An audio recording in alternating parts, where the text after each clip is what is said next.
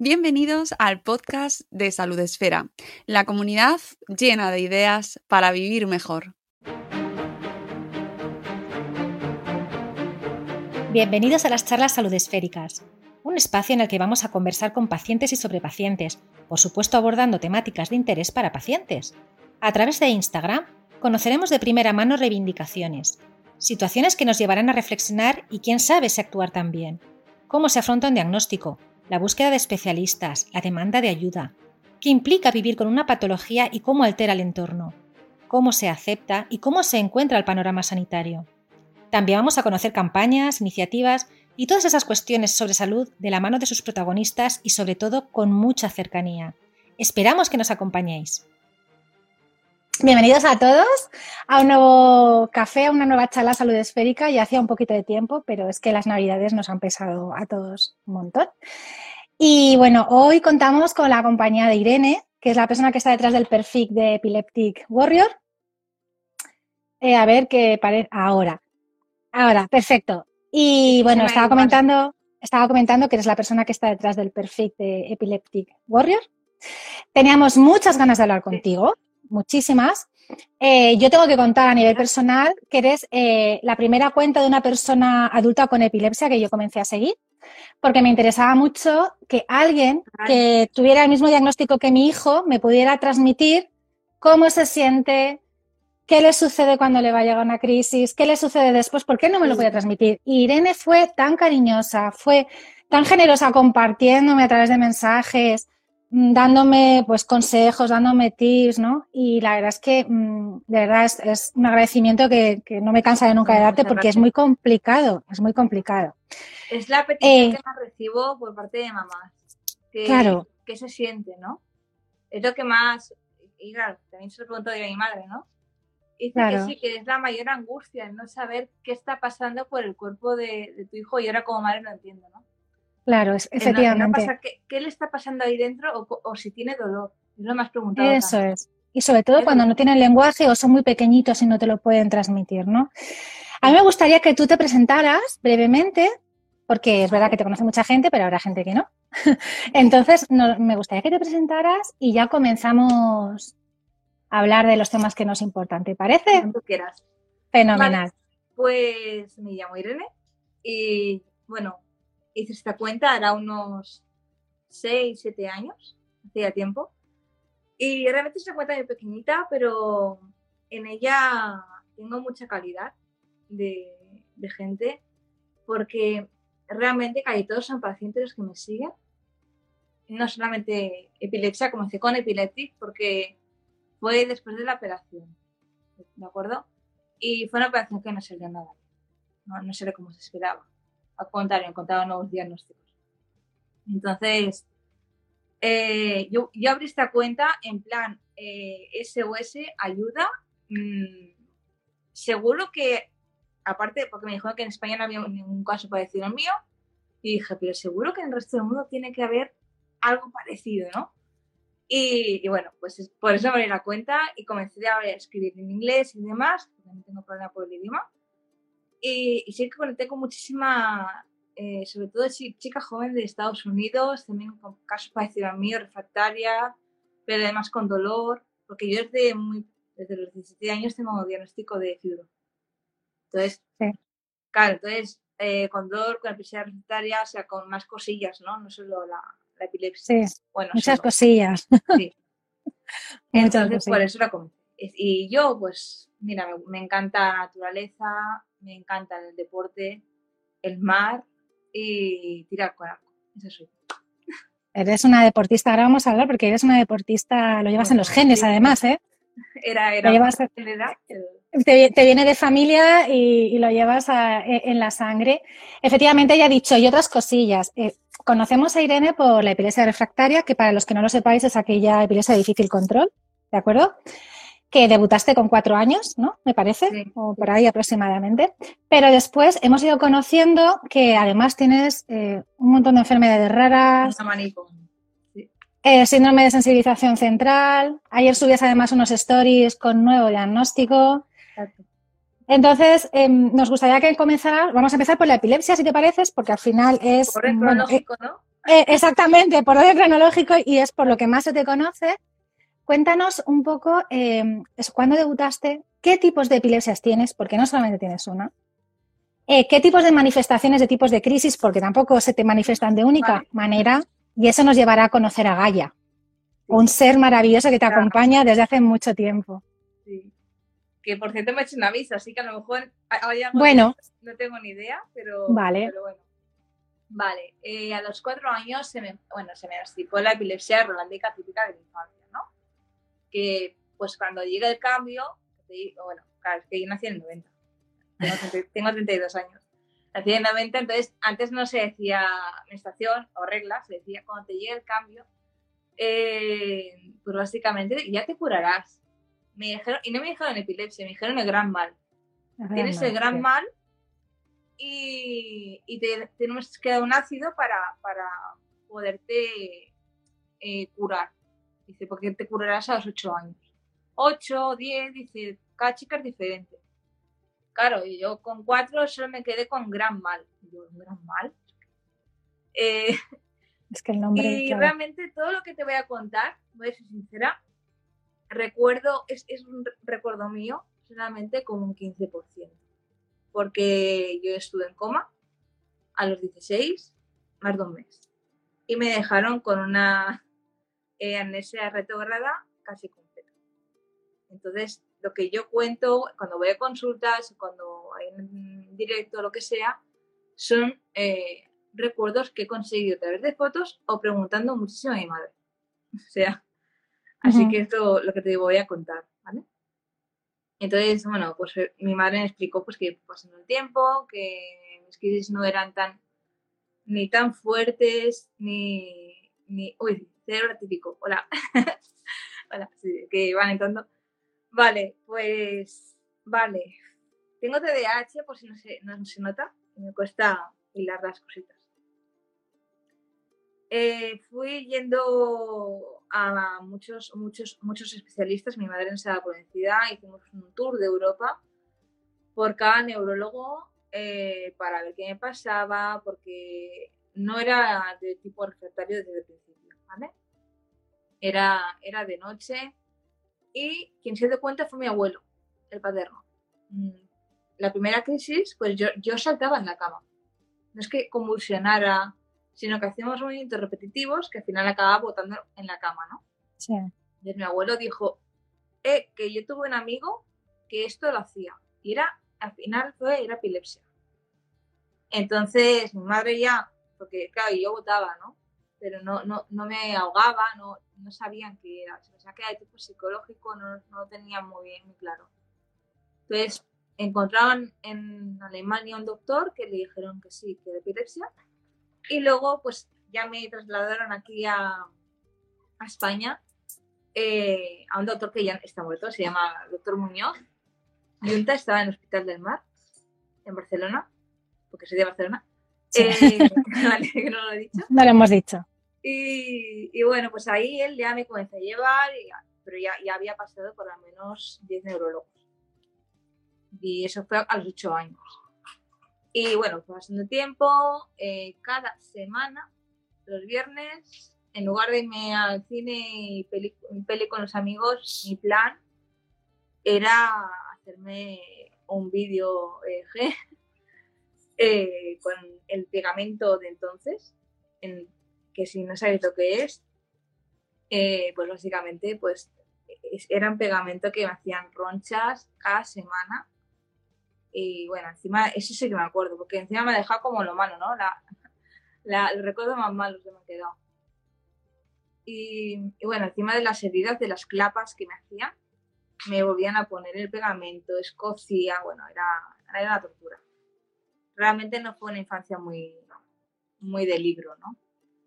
Y, y yo, bueno, pues digamos que a los 15 años tuve un relax de síntomas y allí la, el médico dijo, bueno, está curando, ¿eh?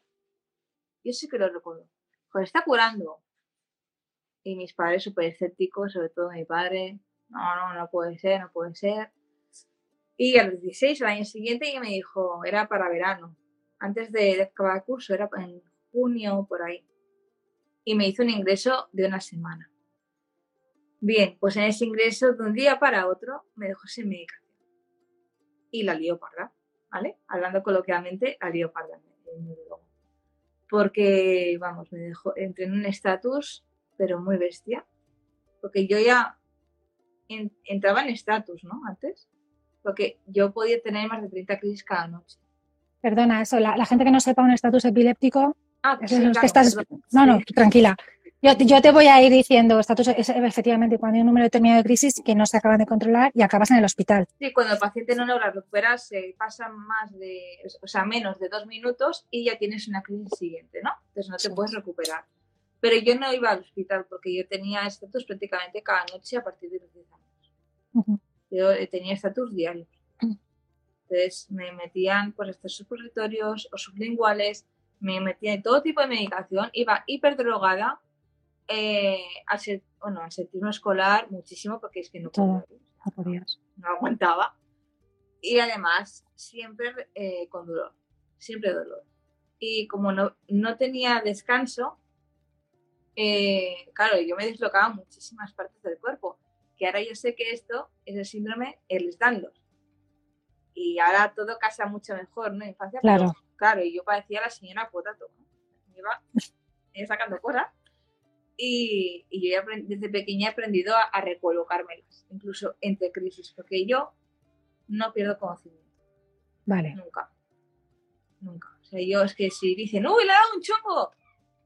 Pues es que yo eso lo oigo. Entonces, Sí. to- todo, lo que sé. O vamos a coger a la- de los pies porque se ha desmayado, pero me estoy convulsionando. Estás enterando. Y, y yo, me, y estoy pensando, no me cojas de los pies, maldita. Y, o, o no, las, la típica señora que llevan, siempre, no sé cómo lo hacen, llevan sucarillos, siempre en el bolso. ¡Azúcar, azúcar! Yo creo que ya vienen con ellos incorporados. Si han venido de azúcar, sobres de azúcar así, Sí, o tirando Una bajada. como si fuera un desmayo. sí. Bueno, el día de la epilepsia comenté casi todos los de esos que he tenido, que, que mira, Claro. primero yo ya tomo a, a cachondeo todo lo que he tenido. Entonces, guau, pues em, eso, este médico dijo, ya estamos en 16 años, ¿vale? Di- Dijo, venga, ya estás curada, te dejo sin medicación.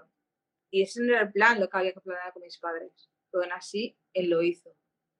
Pues eh, entre yo solita en coma, porque no, no, mi cuerpo ya dijo, hasta aquí he llegado, no, no puedo.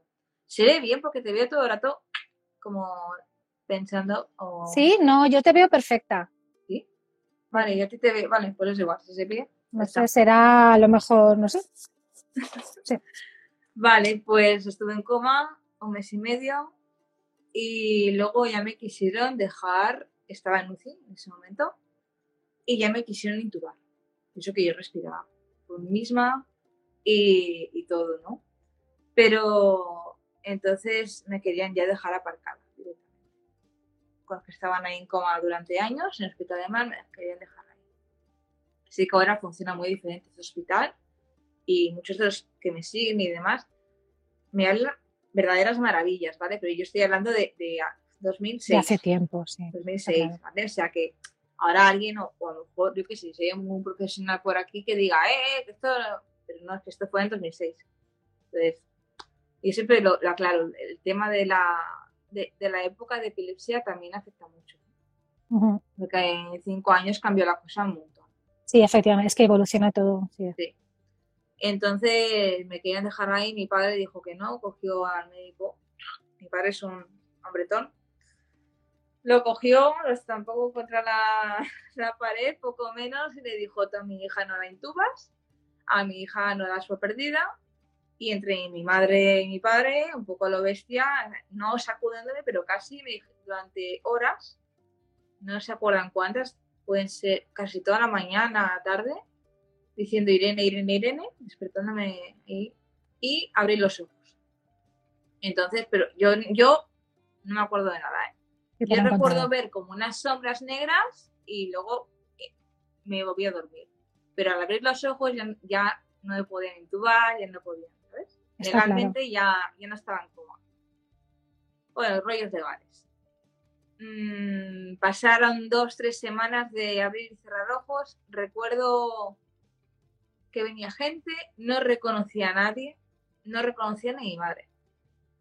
Entonces yo, yo vi a una señora que yo ahora recuerdo que es mi madre, pero yo la vi y pensé, ¿quién es esta señora? Y pensé, será una enfermera. Y le dije, ¿me puede traer gelatina? Entonces, lo primero que dije, ¿me puede traer gelatina? Y, y mi madre, bueno, claro, la policía medio llorando me dijo, Irene, Irene, está despertada. Y yo, ¿y quién es usted? ¿Cómo sabe mi nombre? y cosas así. Tengo anécdotas así, ¿no? Y, y bueno, luego estuve dos meses más intentando ver si podía recuperar memoria, si no, y realmente no. Y bueno, acabó el cole, yo estaba en cuarto de la ESO, tenía 16 años, tenía todo aprobado, que lo mío me gustó. Y porque, claro, entre tanto autismo, eh, tanto un reto, TDAH, otras capacidades, probar el autismo, pues me costó, o sea, el colegio fue un trauma para mí. Y va, y me dicen que no me pasan el, el curso. Y yo no recordaba ni la tabla multiplicar del 1. O sea, esa fue. Dice, ah, como tiene amnesia, pues no podemos decir que tiene conocimientos para pasar eh, o, tener, o, tenerla ESO. Entonces me denegaron tenerla ESO con 16 años y tuve que estar un año en casa con una profe que envió la Generalitat de Cataluña a, a refrescar los conocimientos que no recordaba para nada. O sea que hice toda la ESO en un año en mi casa. Complicado, madre mía. Y fue terrible. eh, vinieron tres cosas distintas, tres, porque no, ninguna aguantaba. Yo es que soy muy hiperactiva también, entonces claro, estar 10 horas en la biblioteca de mi casa con alguien que ni conocía, recién salía de un coma, no recordaba nada, eh, fue, fue un, un trauma. Qué complicado. Qué complicado. Sí, complicado se queda, se queda cortito, pero. Se queda corto. ¿Y a partir de ahí la epilepsia cómo evoluciona? Pues a partir de ahí ya se me diagnostica, me vino la menstruación y todo el periodo bastante tarde. Y me vino a los 16, 15, 16, de ahí que, que pensaran que ya había curado, pero no. Y bueno, pues claro, tuve mi primera la primera regla y, y bueno, digamos que, que, otra vez otro estatus y como estaba muy reciente el coma, tuve que estar ingresada todo un mes otra vez. Tuvo que venir la profe al hospital, bueno, fue todo un jaleo. Y, y ya, ya, al ver que cada semana se, se me complicaba, se me diagnosticó epilepsia catamaniante. O sea, es un tipo de epilepsia que eh, tenemos las mujeres con eh, ciertas hormonas suben, ¿vale? Como los estrógenos y demás, pues también eh, la química cerebral se ve alterada y por ello eh, tienes más crisis. Entonces, tienes, esa semana tienes que tomar medicación extra. Para quien no sepa lo que es, es más o menos. Eso. Es una de las cosas que yo tengo apuntadas, así que fenomenal. Uno de ah, los tipos crisis que tú manifiestas, sí, porque es que tienes varios, eres distintos tipos de sí. epilepsia además. Sí, siempre he tenido, y eso sí que recuerdo, desde pequeña cólicos, eh, nunca, o sea, comer significaba dolor, literal, o sea, era comer y yo recuerdo que era muy pequeña y decía, mamá, tengo que descansar la barriga. Fíjate. Y, ya, y ya me decía, ya, o sea, y ya, ahora, aún con 32 años se lo digo, ¿no? Y, y hoy he comido en su casa, le he dicho, ah, tengo, tengo que descansar la barriga, ya, ya se queda como frase en mi, en mi familia porque es que siempre, después de comer, dolor. Es que lo de la epilepsia abdominal lo de la, no se conoce. No, para nada.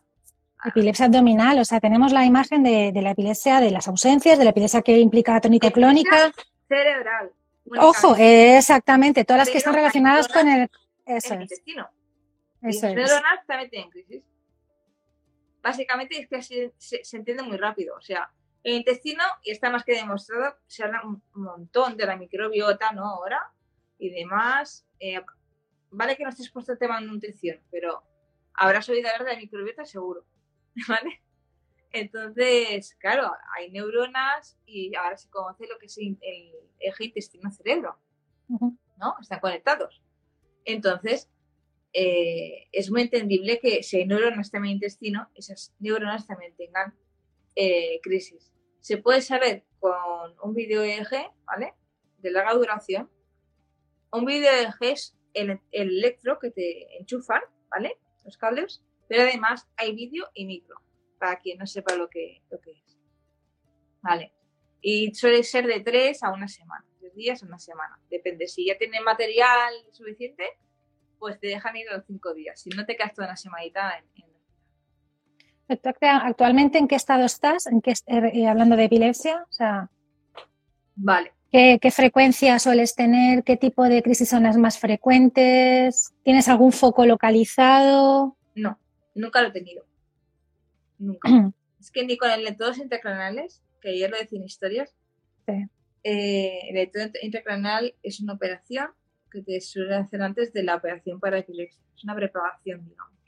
Pero en sí mismo ya es una operación es la colocación de unos electrodos intracraneales, o sea, profundos, electrodos profundos, clavados en, en, la masa cerebral y tú estás conectado al ordenador. Y toda la actividad que tengas, hablando, comiendo, durmiendo, lo que sea, menos cuando te vas a duchar porque se puede desconectar, pero te piden que lo hagas poco, pues ahí se graba y ese registro queda en el ordenador. Y, y entonces ellos van viniendo tres, cuatro veces al día y van pim pim porque ven los subes y bajas, ¿vale? Sí. El electro. Entonces van viendo y van pasando con ordenador pues las hojas, ¿no? Entonces, únicamente ahí, y, y, fue un poco monstruo de Frankenstein, porque el doctor que lo hizo no, de hecho ahora estoy con abogados, con este médico, este neurólogo, porque le estoy pidiendo mi historial de, de la operación y no me lo pide dar. O sea, es, es alucinante. Pues él venía, unas dos veces al día, mañana a la tarde, y pues se ponía con el teclado, ni me miraba a la cara, me decía, ¿qué notas ahora? Y me moría de dolor de la barriga. Y, y yo, que, o sea, es que era, era como, de, él me provocaba, con el F11 me provocaba un cólico. O sea, era, era brutal. O sea, porque, Oye, claro, una pregunta, Irene. Pueden la... ellos pueden ¿Duele? activar, cuando estés conectado al ordenador, pueden activar según qué zonas del cerebro. Sí, las áreas de cerebro, claro. Exactamente. Es que intento explicar un poco más mmm, básico para que quien esté muy puesto en todo tema. Eso es. Y duele porque es una cosa, o sea, es, es ahora, yo mismo ahora mismo me lo estoy imaginando y me está entrando de todo, ¿sabes? De, de imaginarme. Sí, menos repelús, da, porque sí. o sea, estaba pelada al cero, te tuve que pelar yo porque tengo tanto pelo que no, que no pudieron pelarme, me tengo que pelar yo al cero y luego, claro, no, no te lo quieres ni ver, porque bueno, llevaba un turbante de venda de, de quirófano, sí. Pero vamos, eh, tengo dos fotos como mucho, porque fue, fue terrible. Tremendo. Entonces el médico pone, yo, es que yo le decía que yo que picase el control al F11 y me, y, me, y me da crisis. Y efectivamente es que así era. Él podía estimularme áreas, darme corriente, en que el cerebro y así fue únicamente como se demostró que, porque siempre se ha puesto en duda que no fueran de tipo psicógeno. La epilepsia de tipo psicógeno, eh, ya, imagino que te ha pasado, a, a Rodi le ha pasado, ¿no? Imagino. Sí. Ya. Pues la, la maldita epilepsia psicógena sí existe, pero realmente muy poquitas personas en comparación a lo que nos dicen. Porque eh, es debido a un trauma, casi siempre sexual, y a menos en chicas, eh, a mí ahora mismo yo voy a una doctora privada, no era privada porque me han disociado en, en seguridad social. Porque se creen que es psicógeno y no es psicógeno. Y ayer pues me quedó demostrado con el nuevo, el nuevo diagnóstico. Ya me quedó demostrado que no me estoy inventando nada, que tengo estos señores y ahora voy a ir ahí y se lo voy a plantar en la cara y decir, ¿lo ves? No, no, te, no estoy loca ni me lo invento. No estoy loca. Qué tremendo. Madre mía. Y luego, claro, tienes la epilepsia y luego de repente, eh, pero no, están. Eh, no solamente la epilepsia, porque, to, como has dicho tú, todo ha ido encajando como un puzzle. Sí, empiezan, que, empiezan, a darte diagnósticos de enfermedades. Un poco rarita, ¿no? Uh -huh.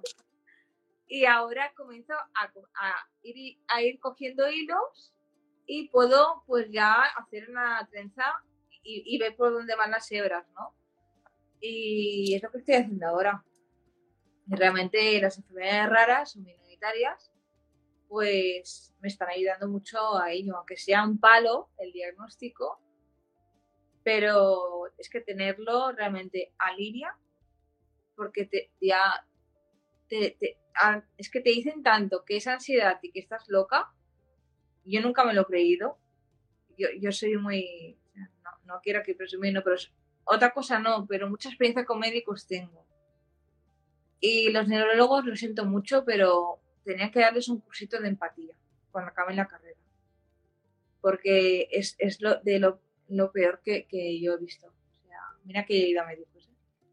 Pero Es tan importante, es tan importante eh, tener un profesional que te escuche, que sepa transmitirte las noticias, que cuente con tu, con lo que, que te escuche, que, que mm, atienda a tus necesidades, porque eres tú el que estás viviéndolo en primera persona y nos encontramos constantemente con gente que comenta exactamente lo mismo. Esa falta de empatía. Además, en una situación tan complicada, yo no pido tan dolorosa. No pido cariñito, no pido nada de eso. Ni ser su amigo, ni ser su amigo no te- tampoco. ya, ya me los buscaré fuera, gracias. Exactamente. No, o sea, Te exactamente. pido que me digas o que me, me mires a los ojos porque soy una persona, ¿sabes? Deja la maldita pantalla un momento para decirme que tengo X enfermedad y mírame a los ojos, sé un humano y conecta un poquito y dímelo a la cara. ¿No? No en plan, bueno, veo que tienes esto, pumba. Claro. Te sueltan un diagnóstico con 15 años y se quedan tan a gusto, como epilepsia refractaria. Eh, ¿Eso qué es? Claro, yo desde muy pequeña he visto el gran ejemplo de mi madre eh, luchando contra el maltrato médico que hay. Que, que ahora tengo una doctora que, que, vamos, que yo le pondría una estatua. ¿eh?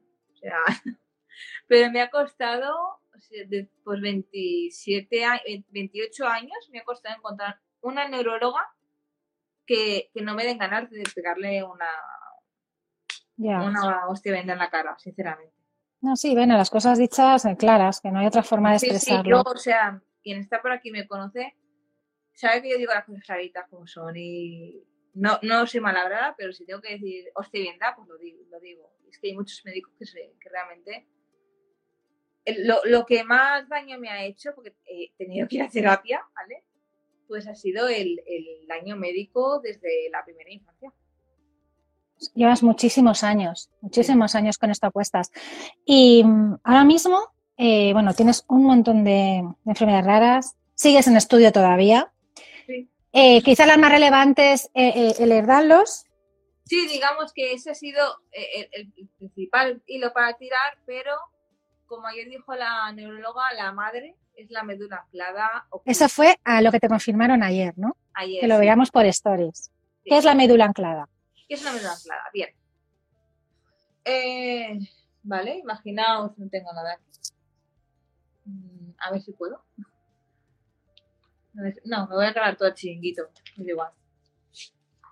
Mira, tenemos eh, la médula y luego tenemos dentro todo un cableado, un sistema eléctrico impresionante que se conecta al cerebro, a las extremidades y demás, ¿no? Llamado sistema nervioso. Bien. Eso circula por dentro de un canal, que aquí está la médula y aquí está la pelvis y por aquí luego salen. Vale, quien sea un experto en anatomía me va a matar, ¿no? Pero No, estás explicando que- fenomenal. para que se experta, eh, no, Lo estás explicando fenomenal, sí. Vale, aquí dentro va un- unos hilitos que son el sistema nervioso que se conectan al cerebelo, luego al cerebro y demás, ¿no? Vale, la médula es como la junta, ¿no? Como si fuera una tubería. Aquí está la junta.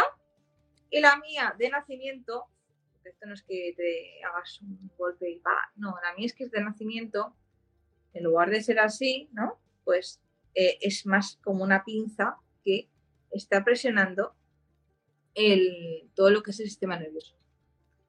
Entonces, claro, no deja pasar bien ni para un lado ni para el otro. ni Los para arriba, impulsos ni nerviosos. Todos los procesos nerviosos que tiene el cuerpo, que son muchísimos, pues, y de ahí que tenga eh, síndrome de eh, sensibilización central o disautonomía, tipo PORS, pues, claro, ahora es, este me alegré cuando me lo dijo, porque dije, vale, por fin tengo una respuesta a, a todo lo, lo que tengo encima, ¿no? Y qué alivio, ¿eh? Alivio total. La, la doctora tenía los kiwis preparados. La, la, es que es de verdad que es súper maja. Y yo, que no, que no, que estoy súper contenta. Y, Sí. y no, y- y no, no entendía. Y, y bueno, esta mañana tú me has dicho que, que si estaba mal, pues que, que no hiciera. el- Sí, bueno, es que Irene esta mañana a las casi las 3 de la mañana estaba la pobre con insomnio por, Sí. por dolor. Bueno, tengo insomnio crónico. O sea, siempre. Sí, bueno, en este caso, y claro, yo le he escrito y he dicho, ya, si no estás en condiciones, eh, no, No, pasa nada. claro, cuando voy, aparte de todas las pruebas eh, con rayos y demás que me hacen pruebas de imagen, ella siempre me toca. Y cuando, cuando claro, hacen hiperextensión que estiran de todo el cuello para que no elástica que soy yo, pues da para bastante, pues me hizo crack. Y claro, me, me- claro, es que me, yo salgo de consulta que parezco una borracha que se ha bebido 500 botellas de vino. O sea, Ya. es que vamos, salía de lado a lado, Gaia, entre mi madre y Gaia iban. Entonces, Es que, fíjate, además de, de todo lo que implica tener una epilepsia refractaria, que quien lo viva sabe, sabe lo que es, tener por un lado eh, el síndrome de sensibilización central, que quien no lo sepa, eh, se- últimamente se oye mucho, sobre todo asociado al dolor crónico, es cuando hay una situación de estrés o físico emocional, también. sí, que estuviste ingresada además, Ah, sí, también. sí. cuando hay una situación de estrés físico y emocional sostenido en el tiempo, no necesariamente tiene que ser muy intenso, pero cuando se mantiene muchos meses en el tiempo, eh, produce cambios a nivel neuronal y entonces los receptores del dolor interpretan las- los estímulos externos erróneamente, se hiperexcitabilizan eh, y, y los interpretan mal, de manera que un estímulo que no necesariamente es muy doloroso va a doler mucho, ¿vale? Y eh, acaba en claro. Ge- ¿Qué pasa? Que tenemos la fibromialgia, tenemos el intestino irritable, tenemos el síndrome. Claro, tenemos un montón de síndromes ahí que te van además mm, afectando tu calidad de vida eh, y cursan con dolor. Claro. Y la, y la SQM, no olvidemos, eh, la densidad. Sí, que- la, es sensibilidad química múltiple, la- las migrañas. Sí, bueno, yo es que no que yo desde pequeña, ahora, claro, ahora yo sé lo que es una migraña, ¿no? Pero yo recuerdo de pequeña ir a clase, me cegaba el sol, era puro dolor. La, la, claro, yo aparte tengo hiperacusia. Claro. Entonces, eh, es que bueno, mi, mi familia, si sabéis algo de, de Star Trek, me dicen que tengo oído vulcaniano. No sé, ¿sabes? Sé que tú me pillarás, Vanessa, porque también es. Sí, es que yo soy un poquito trequis, ¿eh? Vale. Porque los, ¿vale? son extraterrestres que tienen muchísimo oído, ¿vale? Es el señor Spock, pues eso, me dice que soy como señor Spock. Porque tengo hiperacusia. Entonces, yo, claro, yo en clase, eh, cascos aislantes, ojalá Sí. hubieran existido, pero no, al contrario. No me había, chilla- no había. me más. Eh, me tiraban borradores a la cabeza. O sea, es que eh, el, el- no puedo hablar del colegio. Claro, la experiencia Es que en una es época. imposible. Si me preguntas de ¿qué, qué se puede mejorar en el colegio, te diría todo. Porque no, es que Eso es una asignatura pendiente que hay. O sea, el poder explicar eh, cómo abordar desde el profesorado y desde el alumnado a un compañero que tenga pues eh, epilepsia es muy importante. Yo recuerdo que estaba en el instituto que una compañera se nos desplomó y nadie sabía hacer nada. es que Nadie sabía que se cortó el labio, o sea, fue un Bueno, miedo claro. que nos entró. Claro, pero mm, los profesores no sabían cómo reaccionar, la dirección no sabía cómo reaccionar. hoy en es decir- igual, ¿eh? Sí, sí, no, no ha cambiado, no ha no cambiado. ha cambiado nada. ¿Y ¿Qué, qué tenemos que hacer? Los- las personas con epilepsia, o sea, tener un SUDEP. Porque parece que hasta que no llega la sangre al río no, no se toman acciones, ¿no? Bueno, para que no sepa lo que es un SUDEP, es la muerte súbita en epilepsia, ¿vale? Entonces, el- por eso digo, hay que te- tener un SUDEP en clase para que se tomen ese tipo de acciones. Es que me parece increíble que a día de hoy no se incluyan los primeros auxilios en el Los colegio primeros auxilios. por ley. es. por ley. Sí, sí. Lo que básico. aprendan. mm, Claro, Básico. eso es. Y, y si además en esos primeros auxilios incluyes una crisis epiléptica, o sea, ya, ya sería maravilloso. Sí, porque además son cuatro tips, cinco tips eh, muy sencillos que tiene que saber la gente. Como decías tú, la señora que me cogía de las piernas, no me toque. Póngame en posición fetal, No, la boca despejada, la, cabeza, la boca, la boca. Es que la boca despejada. Tengo, te voy a sonreír así como una loca, como el Joker. Pues tengo, eh, dije ocho el otro día, me he equivocado, las me los he contado ahora. Estaban los dientes. Como y digo, tengo 10 claro. piezas dentales falsas. ¿Vale? Claro. Bueno, son mías, las he pagado. pero son falsas. ¿Por qué? Porque me han metido cucharas. O sea, Vale. metal. Hasta dije el otro día borrador con tiza y no se lo creyeron. Pues sí, el profe de mates me, me metió el borrador con tiza, el típico de madera, me, me lo metí en la boca. ¿Por qué? Porque veo que la lengua se lleva para atrás, pero la lengua no se despega. Y, en nombre de Lolita Pilete digo, la lengua no se traga. No se traga, No por se favor. traga. Eso es un mito. Sí, Y, que, y hay gente que sigue insistiendo, no se puede tragar la lengua. Lo que puede pasar es que nos atragantemos con algún objeto, si tenemos algo que nos obstruya, una almohada, una sábana, hay que despejar las vías aéreas. corbata, en caso de ya Eso, pues, corbata o una bufanda que no te permita coger aire, pues también. O sea, una- es que Fíjate, a mí, a mí uno de los mayores miedos que me da, porque mi hijo sobre- tiene sobre todo la epilepsia nocturna también. Aunque le puede dar de día y luego tiene también distintas manifestaciones, tiene ausencias, tiene, mi- bueno, pero la nocturna, a veces cuando he oído que tiene una crisis está totalmente tapado con el nórdico, con los peluches, y es como corriendo, No, ves que está... yo crecí sin peluches porque A mí me da pánico, me da pánico. encima y me asfixiaban. Eso es, lo ves, lo ves que está en una apnea y que no se recupera y yo siempre pienso en esa muerte súbita, no puedes evitarlo, ¿no? La ves azules y demás, me imagino, ¿no? Sí, claro, sí, Sí. se pone, se pone azul. Y además, eh, la gente cuando no ha visto una crisis se te desconfigura la cara, la cara se deforma. O sea, la expresión facial se deforma, es, Sí, es, es tremendo. Tú, además de todo esto, también hablas mucho en tu cuenta de la disautonomía, Sí. Que es un término, no es que sea relativamente nuevo, pero no se escucha mucho y es, bueno, pues hay un funcionamiento anómalo del sistema nervioso autónomo que es el que se encarga, en resumidas cuentas, de las funciones autónomas. Respirar, El 90% eh, de las esa- cosas corporales. claro, y, El 90%, ¿eh? Y fijaros que todo está automatizado en nuestro cuerpo. Entonces, con todo y esto caminos, el simpático y el parasimpático. y el parasimpático, Y yo tengo, el parasimpático está por decir conmigo ya de baja. Y el simpático, es muy simpática, y está a tope. O sea, a mí no me es un susto porque te ataca, literalmente. O sea, yo, mi marido, bueno, ahora está en el despacho, pero más de una vez me... Uy, Carlos, per- perdón. no, no, tranquila. Sí, a mí me ha llamado mi hija también, ¿eh? Ah, vale, colgarle. un segundo. Nada.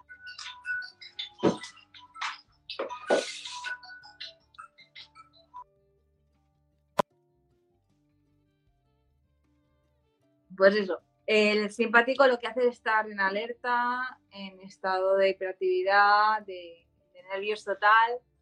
Y, y bueno, sí, y además si le sumas un cerebro neurodivergente, pues eso es una fiesta. Es que te lo querías perder, ¿te das cuenta? Sí, sí. Y te lo querías perder. Con todo esto, Irene, tienes una niña. Sí. La maternidad. ¿Cómo puede ser una hija?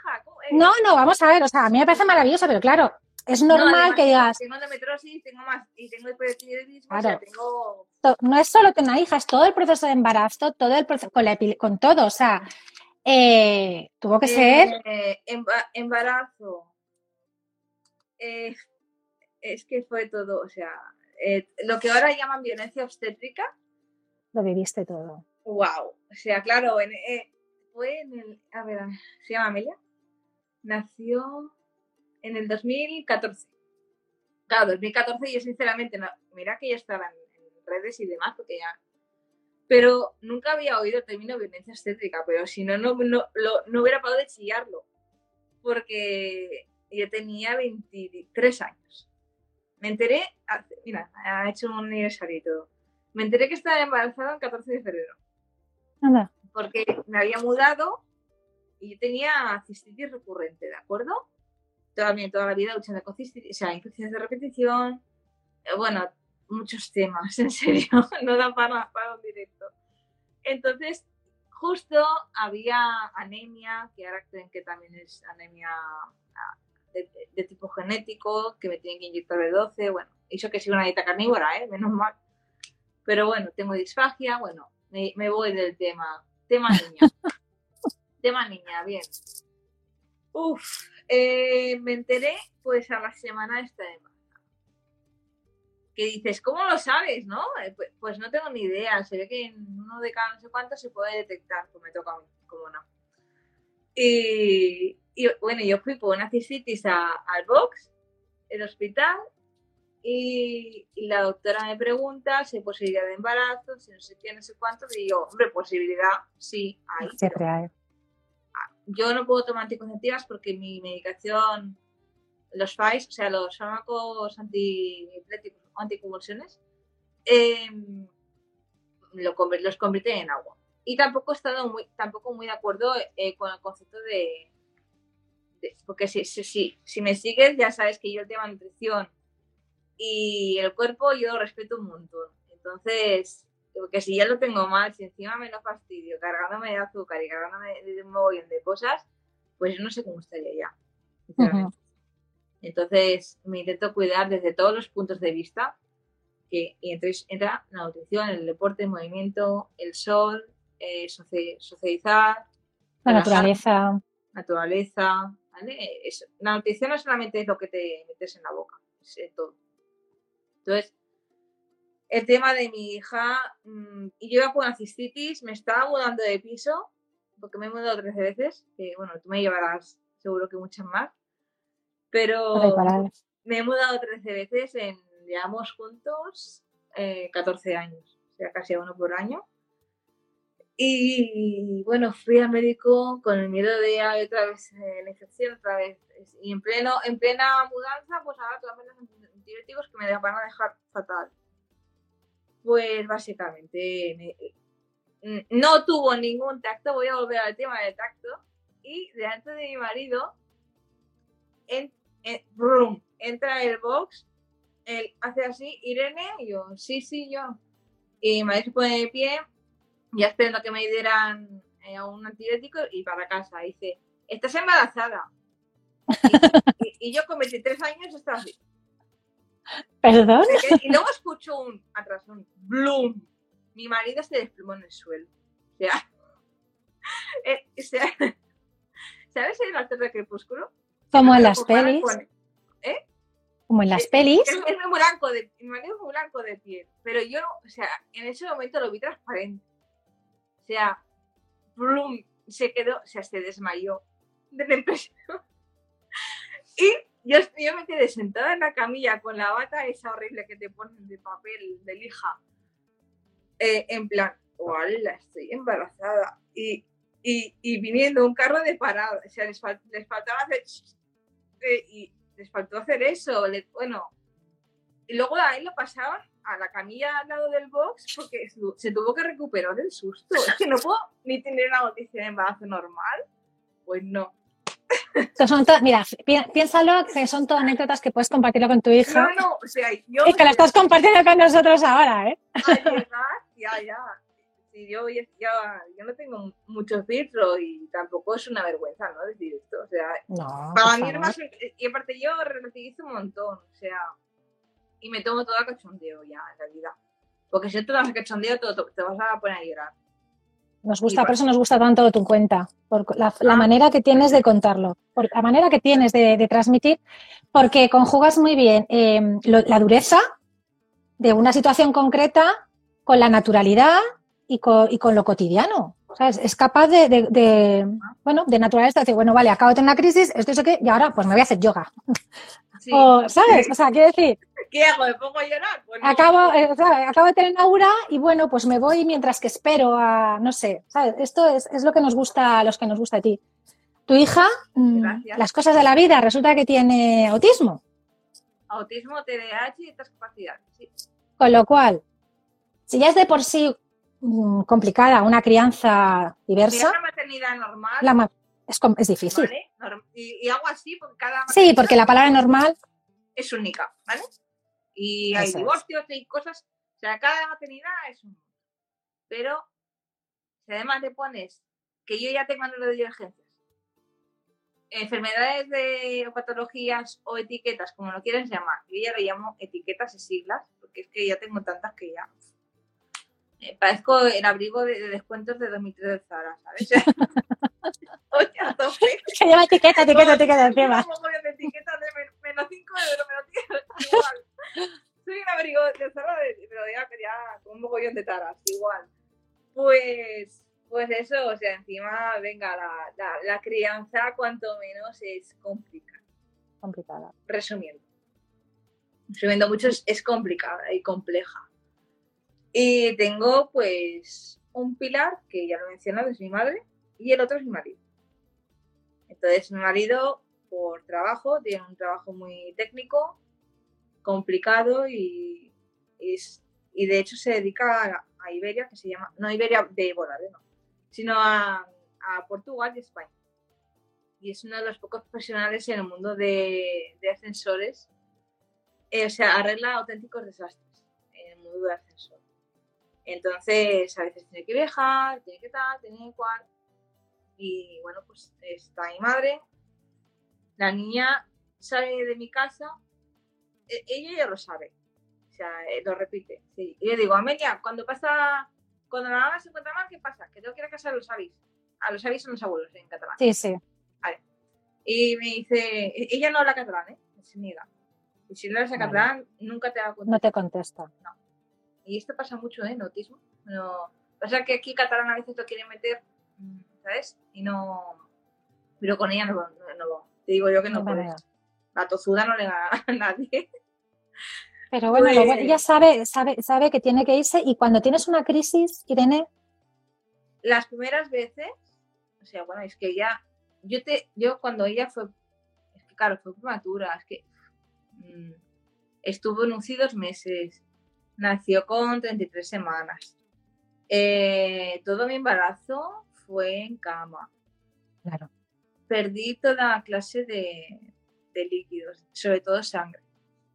Eh, yo, mi marido estaba fuera precisamente eh, y yo una noche me desperté porque soñé que, que estaba en medio de una piscina y me despierto y veo que no es una piscina, era sangre.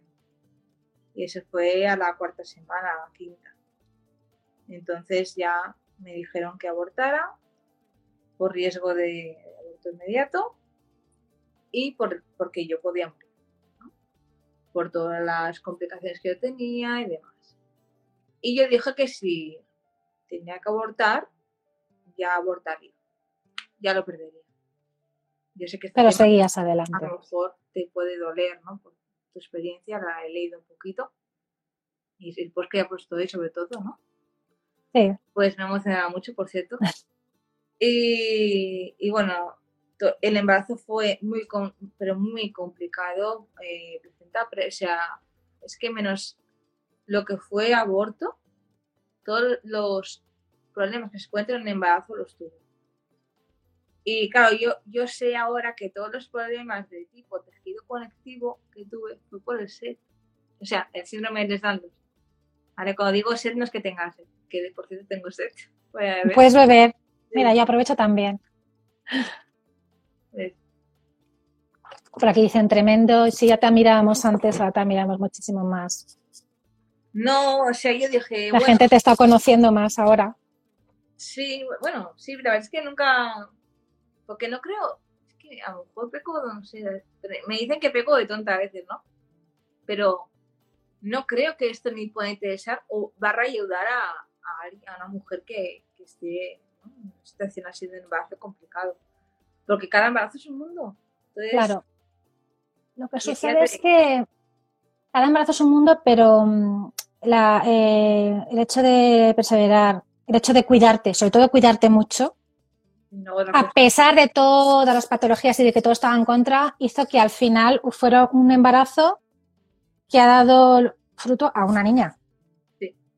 Es decir, ha, ha ido adelante, ¿sabes? lo que te- Y ya eso Sí, se extrapola sí, no solamente al embarazo. pensaba, mira, ya que mi vida es tan complicada, me ha venido aquí una, una- un regalo. de- o sea, pa- para mí vale que no fuese, porque yo tenía dos empresas en su momento, un momento de salud incluso un poco mejor a nivel de, epile- de epilepsia refractaria y de, de toda la epilepsia los tres.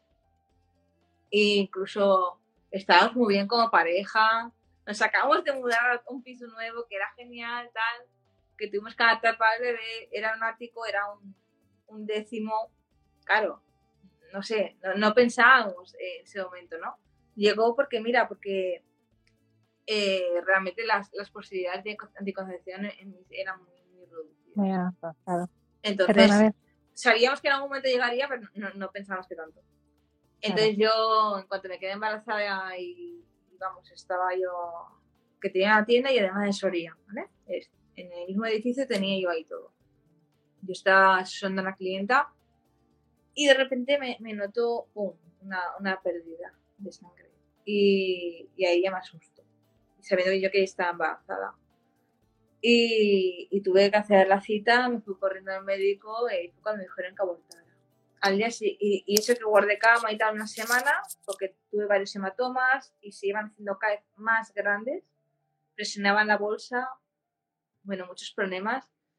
Y es- lo más traumático en el embarazo fue cuando fui a un hospital en ambulancia, que por cercanía me llevan a ese, que es el, el peor casi de Cataluña que hay, pero es el, más cercano a mi casa y por cercanía me llevan a ese.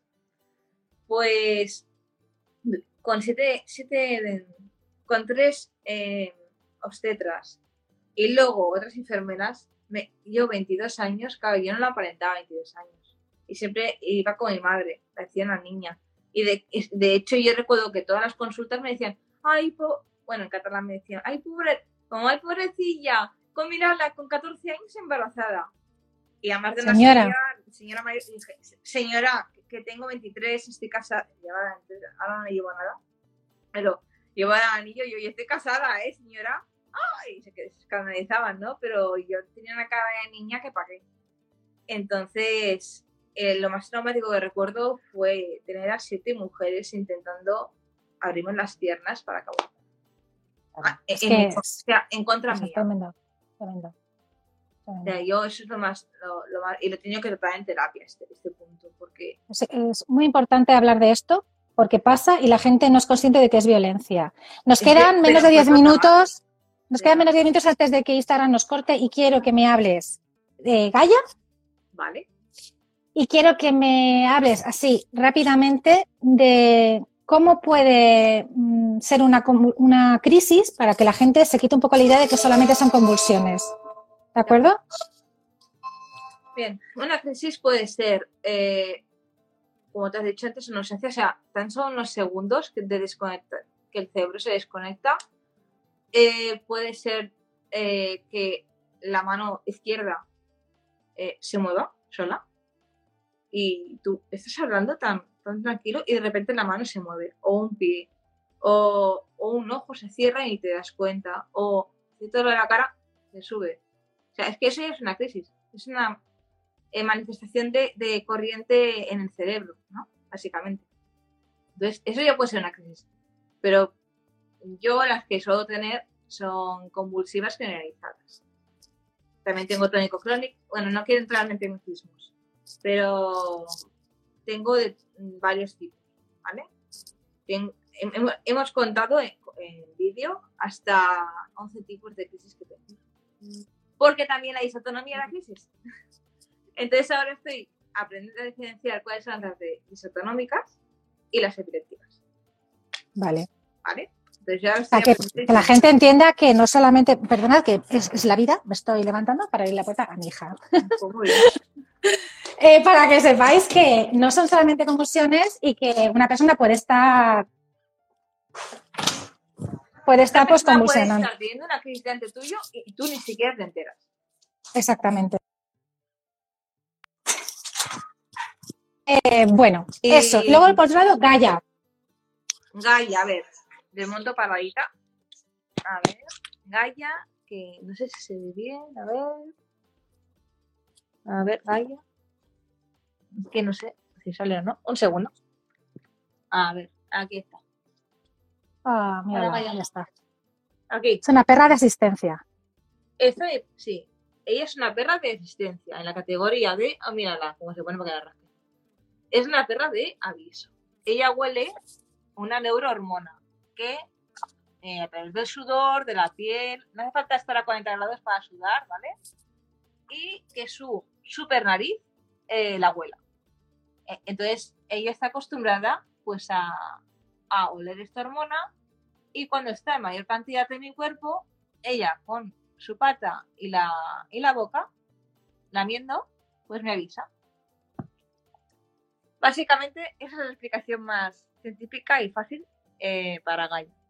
Es un apoyo para ti. un vídeo de Luca de Resistencia. Sí, la hemos tenido aquí también. Sí, sí, sí. Me dijo que te, que te diera saludos. Isa, qué. Entonces, es que Isa es un amor.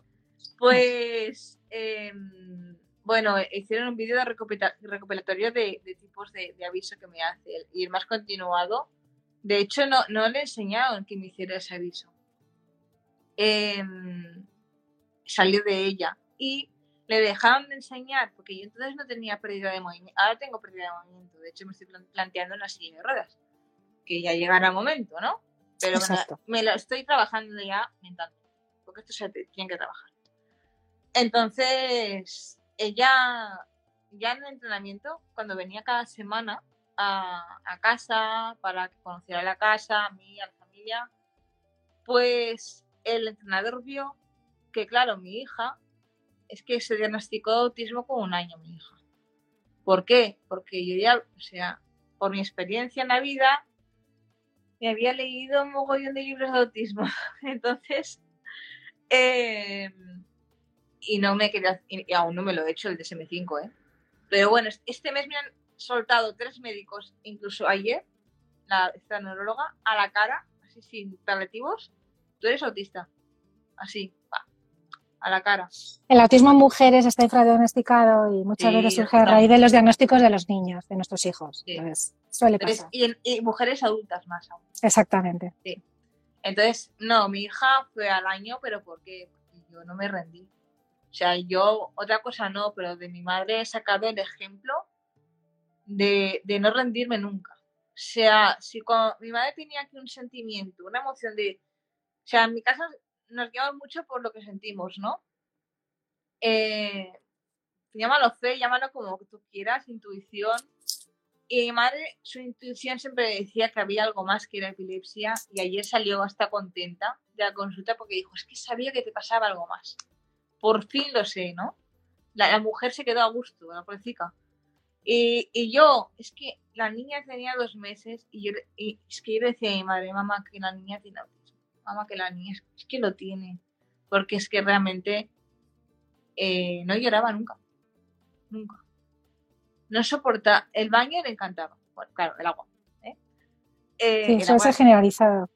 el agua le flipa. Pero En muchos, en un porcentaje muy grande, sí, es, eso es es verdad. una pasada. O sea, el agua es, es- es muy terapéutica para ellos.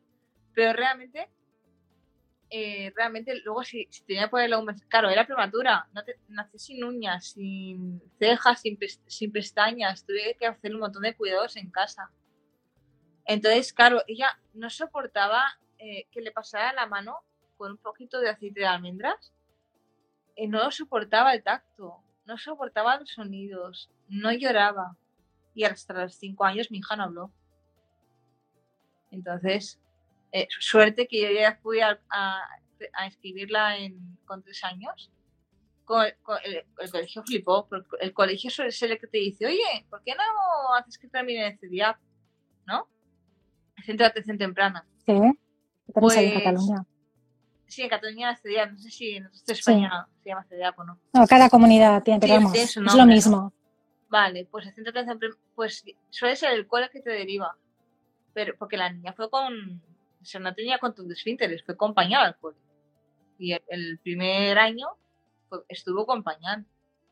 Entonces, poquito a poquito, en verano lo conseguimos dejar y al- cuando tenía 4 o 5 años ya no llevaba pañal. Pero con 4 o 5 años la niña decía seis palabras y ya. Entonces, no ha sido un autismo que digas. mm, pues mira, es- no me gusta lo de grados, ¿eh? No me gusta lo de grados. Ni, ¿vale? Pero ha, ha necesitado bastantes adaptaciones y mucha ayuda. O sea, mucho curro por parte mía, de su- el padre, marido y, y madre. Somos suerte de tener un entorno que se vuelca, ¿sabes? Porque eso ha hecho que ella tenga el resto mucho de la ganado. familia, pues al igual que ha pasado conmigo, y, y si me o sea, es historias, ahora lo verás, mi padre eh, niega las enfermedades. Para él no existen. Para él todo es psi- psicológico y ganas de llamar la atención. Entonces yo, por su parte, no puedo tener ningún tipo de, de ayuda. Ya, ya empezando por mí. Y el otro día mi hija tuvo una crisis de antes en su casa y, y bueno, se cree que la niña es agresiva, se cree que le quiere pegar, que no le quiere y yo no, es que se ha desregulado, entonces no hay manera de, y eso que le he llevado arrastras a la asociación para que le hagan eh, charlas, para que expliquen lo que es el autismo, se han explicado y aún así... Mm, de dónde no hay no se puede sacar, ¿no? Pues... Mira, a veces tenemos que elegir nuestras batallas y volcar nuestras fuerzas en otras cosas. No, Nosotras, Irene, claro. No, quería decir que, que para, para, mí esto es una inspiración, tengo que decirlo. Sí, porque em, la enfermedad limita. La enfermedad puede llegar a invalidar. Lo siento, no estoy de acuerdo. El dolor. Yo, yo lo del dolor, cuando cursa con dolor. Pero porque lo he vivido, eh, verás, porque lo he vivido en mi casa con mi madre. Pero depende de tanto de cada persona. Depende, de, tanto que la actitud. Efectivamente, porque no es lo mismo la persona catastrofista, que es con la que yo convivo. Eh, eh, es mi madre es paciente, por ejemplo, de libro. De libro. Y hay personas que no son así, que, tienen otra forma de afrontar el día a día, otra forma de afrontarla, que es la forma que tienes tú. Tú eres, tienes una actitud proactiva. Tú coges la enfermedad, la tienes, convives con ella, no luchas contra ella, la tienes ahí intentas seguir con tu vida. eso es. Es que dicen, o sea, vale que ahora se le da muchísimo valor a las palabras antipilépticos y cosas así, pero realmente hay, hay una base. ¿Por qué? Porque si tú estás en contra de tu enfermedad, no paras de auto llamarte crónico, no paras de auto, incluso con pensamientos, porque realmente lo que procesas va luego al sistema límbico y se traduce, ¿vale? Entonces... Eh, la emoción, sí. Sí, en la emoción. Entonces, eh, eso está más que estudiado, ¿eh? Ahí no hay, no hay debate posible, ¿vale? Puedes tener tirar más de una teoría psicológica o tirar más de otra, pero realmente la actitud ante la vida y lo que te pasa en ella es decisivo. O sea, y te lo digo yo, y sabes lo que aprendí yo, ¿cuándo? ¿Y cómo lo aprendí? Eh, que la actitud es, es vital para poder sobrellevar las mayores catástrofes que te puedan pasar. Lo aprendí con seis años y de esto me acuerdo perfectamente, pues es un recuerdo mío. Yo estaba en el hospital de San Juan de Dios, en Barcelona, eh, ingresada en neurología por un estatus. Y a mi lado había otra niña que también.